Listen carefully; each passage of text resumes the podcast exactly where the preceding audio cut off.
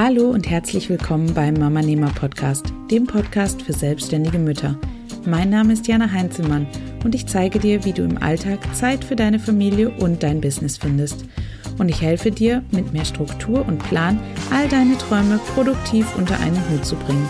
Für ein unabhängiges und flexibles Leben, angepasst an deine persönliche Lebenssituation. Ich wünsche dir ganz viel Spaß mit der heutigen Folge.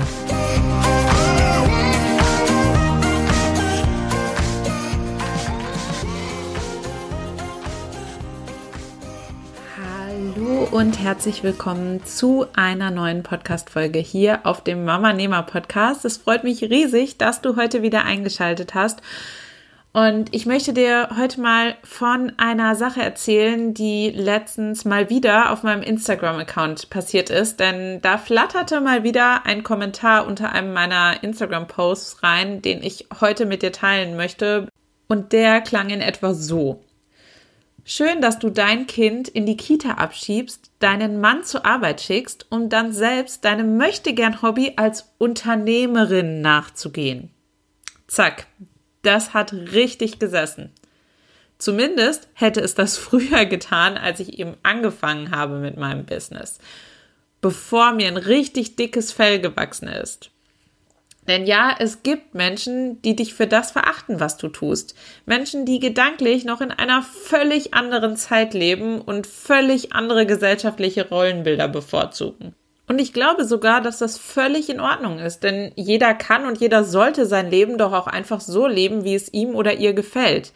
Was ich aber absolut und überhaupt nicht leiden kann, ist, wenn mir jemand wirklich ungefragt seine Lebenseinstellung aufdrücken will ich mache das ja schließlich auch nicht bei anderen und erzähle anderen, wie sie ihr Leben zu leben haben und was ich denke, was für sie das absolut Richtige ist. Und heute möchte ich dich deswegen mal mitnehmen auf eine kleine Reise. Auf eine Reise in eine Was wäre wenn Vorstellung. Warum wir das Ganze machen? Weil ich glaube, dass es dir hilft, denn es wird dir helfen zu verstehen, warum das, was du tust, genau richtig ist, so wie du es tust. Egal, was andere davon denken. Ich weiß nämlich, dass du das eigentlich auch weißt. Aber ich möchte auch, dass dich so ein Kommentar wie der, der auf meinem Instagram-Account hinterlassen wurde, zukünftig auch einfach von dir abprallt, ohne dass er dir Sorgenfalten auf dein hübsches Gesicht zaubert und ohne dass du dich danach hundertmal fragst, ob darin nicht doch ein Fünkchen Wahrheit steckt. Und klar kann ich dir das jetzt einfach sagen, dass das nicht so ist, aber das würde niemals so wirklich bei dir ankommen, als wenn du es quasi selbst erlebst. Und deswegen kommen wir zurück zu der Was wäre wenn Reise.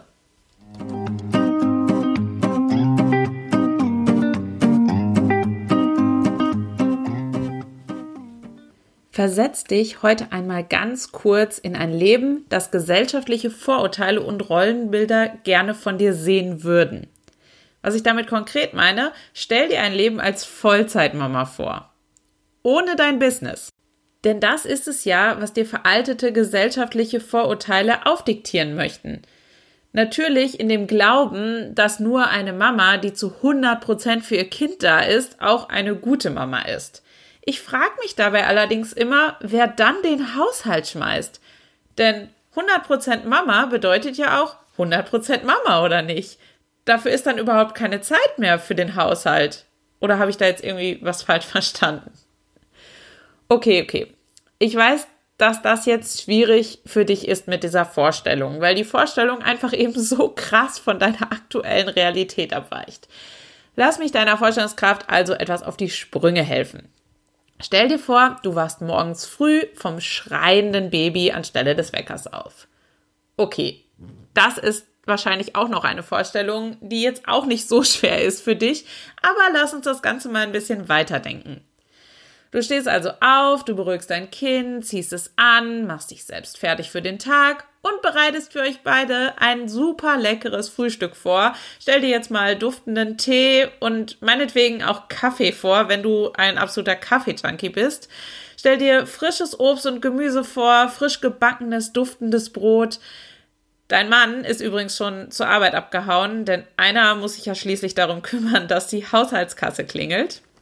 Und ja, so setzt du dich dann gemeinsam mit deinem Kind an den Frühstückstisch und ihr frühstückt ganz in Ruhe und danach lest ihr fleißig Geschichten zusammen, macht ein Puzzle, was dir schon total zum Hals raushängt, weil es eben einfach schon hundertmal gemacht wurde und es einfach nur 15 Teile hat, was du aber als liebende Mutter natürlich nicht sagen darfst. Und dann geht ihr noch eine Runde raus auf den Spielplatz.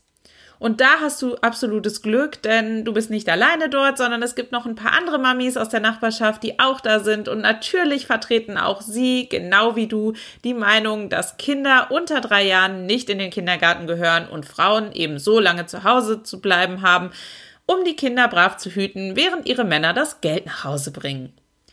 Ihr unterhaltet euch dann über den neuesten Klatsch und Tratsch, weil ihr aber eben, mal ehrlich zu sein, die meiste Zeit mit euren Kindern zu Hause seid, kommt das Gespräch dann recht schnell doch wieder auf die Kinder zurück. Und das geht dann in etwa so. Ach, mein Tommy hat gestern wieder so einen Mist gemacht, als ich nur mal eben kurz auf der Toilette war. Ich habe es schon geahnt, weil es plötzlich so still war. Ja, meine Julia hat gestern mit ihren Buntstiften die Wände verschönert. Ich kann dir sagen, ach, das ist ja absolut gar nichts verglichen mit dem, was mein Hänschen gestern gemacht hat. Ja, so oder so ähnlich geht es dann weiter, bis ihr eben wieder aufbrecht und nach Hause geht, denn es ist Mittagszeit. Zeit für Nudeln mit Tomatensauce. Denn das ist das Einzige, was dein Kind momentan isst.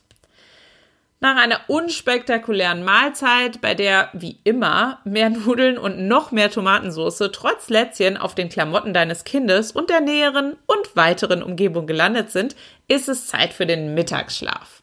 Umziehen, ins Bett legen, Einschlafbegleitung. Während dein Kind schläft, befreist du den Esstisch von allen Spuren des Mittagessens, stellst eine Maschine Wäsche an und dann, tja, was machst du dann? Für die kommenden zwei Stunden schläft dein Kind voraussichtlich. Und nun? Du bist eben ans Haus gefesselt, weil du ja nicht einfach gehen kannst, weil dein Kind ja schläft. Also kommen Aktivitäten außerhalb des Babyphone-Radiuses schon mal nicht in Frage. Du könntest ja zum Beispiel ein Buch lesen. Aber eigentlich hast du das in letzter Zeit schon viel zu oft gemacht und deine Motivation, ein Buch in die Hand zu nehmen, tendiert eher gegen Null, auch wenn du eigentlich ein Bücherwurm bist. Könntest auch eine Serie auf Netflix anschauen. Eigentlich hast du aber eher das Gefühl, dass du Netflix schon komplett leer geschaut hast und das gleiche gilt natürlich auch für deinen Amazon Prime Account. Du könntest auch etwas nähen, aber pff, eigentlich braucht dein Kind keine weiteren Klamotten mehr, denn der Kleiderschrank quillt eh schon über. Schließlich entscheidest du dich dann dafür, endlich mal wieder ein Fotobuch mit den neuesten Schnappschüssen deines Nachwuchses zu erstellen. Das ist immerhin etwas kreativer, als sich einfach berieseln zu lassen. Und zwischendurch hängst du dann noch kurz die Wäsche auf und schon ist dein Kind wieder wach. Und nun beginnt die Nachmittagsbespaßung. Das sieht im Grunde genauso aus wie am Vormittag. Und irgendwie scheint dieses 15-Teile-Puzzle deines Kindes auch noch nach dem hundertsten Mal nicht langweilig zu werden. Zumindest nicht für dein Kind.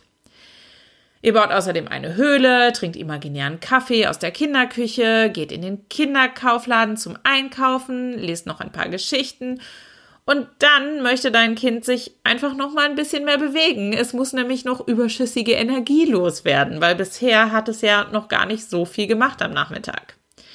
Also rennt und hüpft es durchs Haus, schmeißt alle Sofakissen auf den Boden, hüpft auf besagtem Sofa rum, verwandelt euer geliebtes und wohliges Heim in null nichts in ein Schlachtfeld, als hätten hier 100 Kinder für mindestens eine Woche gewütet. Dein Kind schafft das allerdings von 0 auf 100 in unter 5 Minuten.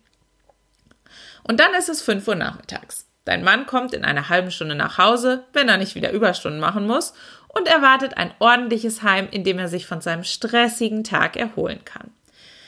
Also versuchst du dein Kind zu überzeugen, dass es doch mal aufräumen könnte.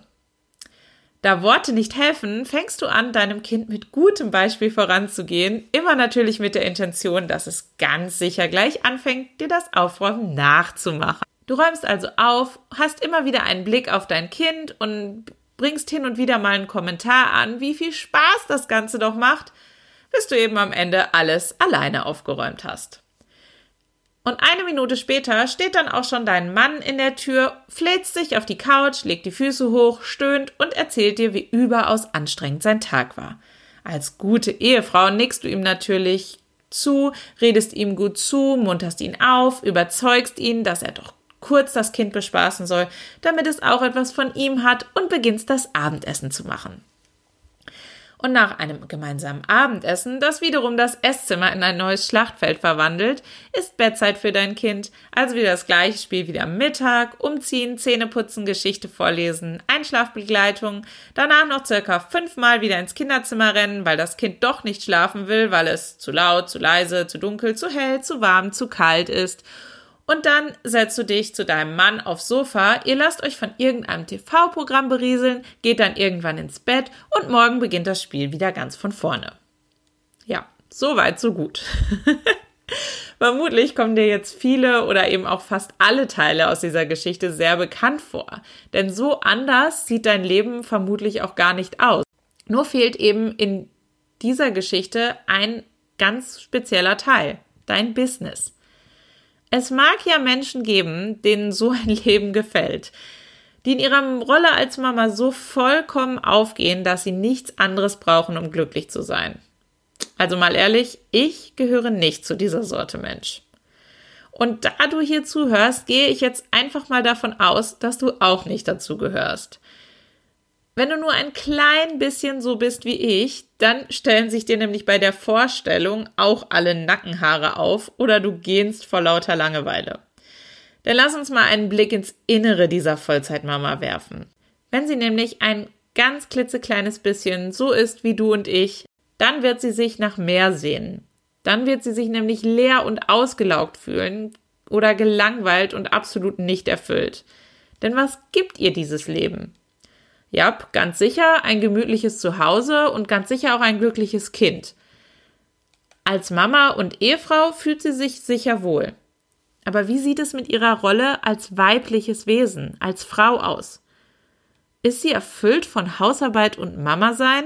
Oder fragt sie sich stattdessen, was da in dieser Welt noch auf sie wartet? Hat sie nicht auch Träume und Wünsche, die weit über ihr aktuelles Leben hinausgehen? Wünscht sie sich nicht auch etwas zu erreichen, was mehr ist als ein sauberes Zuhause und ein wohlgehütetes Kind? Wann werden diese Dinge erfüllt? Wann tut sie mal etwas für sich? Ich glaube, jede Frau, die nur im entferntesten so ist wie wir beide, wird auf kurz oder lang in dieser Rolle unfassbar unglücklich werden. Und das hat am Ende eben nicht nur Einfluss auf ihr eigenes Leben, sondern auch auf das Leben ihrer gesamten Familie. Denn wäre sie dann noch eine gute Mutter? Eine gute Ehefrau oder Lebenspartnerin? Um ehrlich zu sein, denke ich nicht.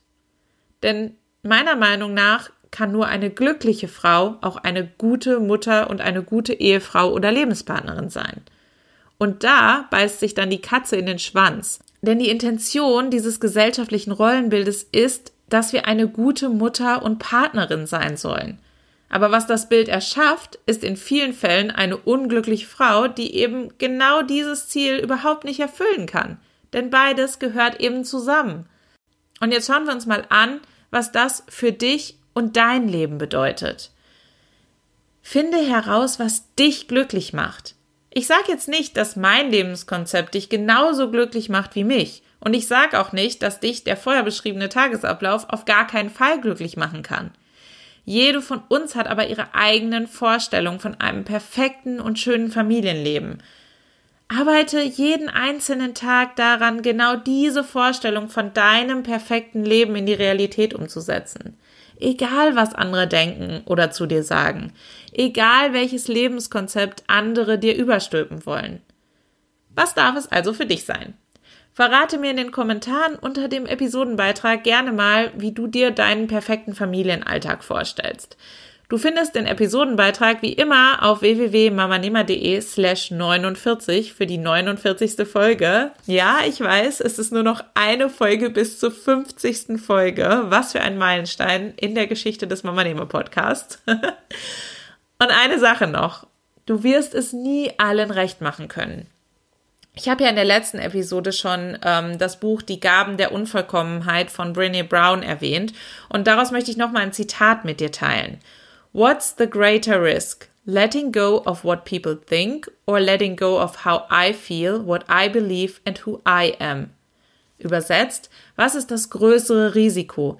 das Loslassen, was andere Menschen über mich denken oder was ich fühle, was ich glaube und was ich bin. Dann doch lieber so leben, dass es mich glücklich macht und darauf scheißen, was andere denken, oder?